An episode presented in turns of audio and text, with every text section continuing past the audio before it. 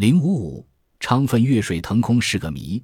鱼的形状绝大部分是前圆后尖，表面光滑的流线型，这种体型有利于快速游泳。当然也有蛇形、侧扁形、带形等，但是最引入注目的要算是形状如同天空中飞翔的蝙蝠的昌奋鱼了。昌奋体长七米多，体重可达两吨，头上生有两个可以摆动的角，叫做头鳍。左右两个大的胸鳍和体躯构成一个庞大的体盘，游起来胸鳍上下摆动，就像古翼飞行的蝙蝠。背上披着件灰绿底子带白斑的衫子，腹面雪白，鞭状的尾巴在游泳时起着平衡作用。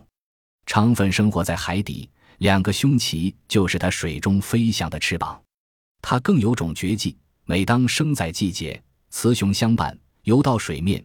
徐徐遨游晒日，有时兴起，便鼓动双鳍拍击水面，突然跃水腾空，能在距水面四米高的空中拖着长尾滑翔。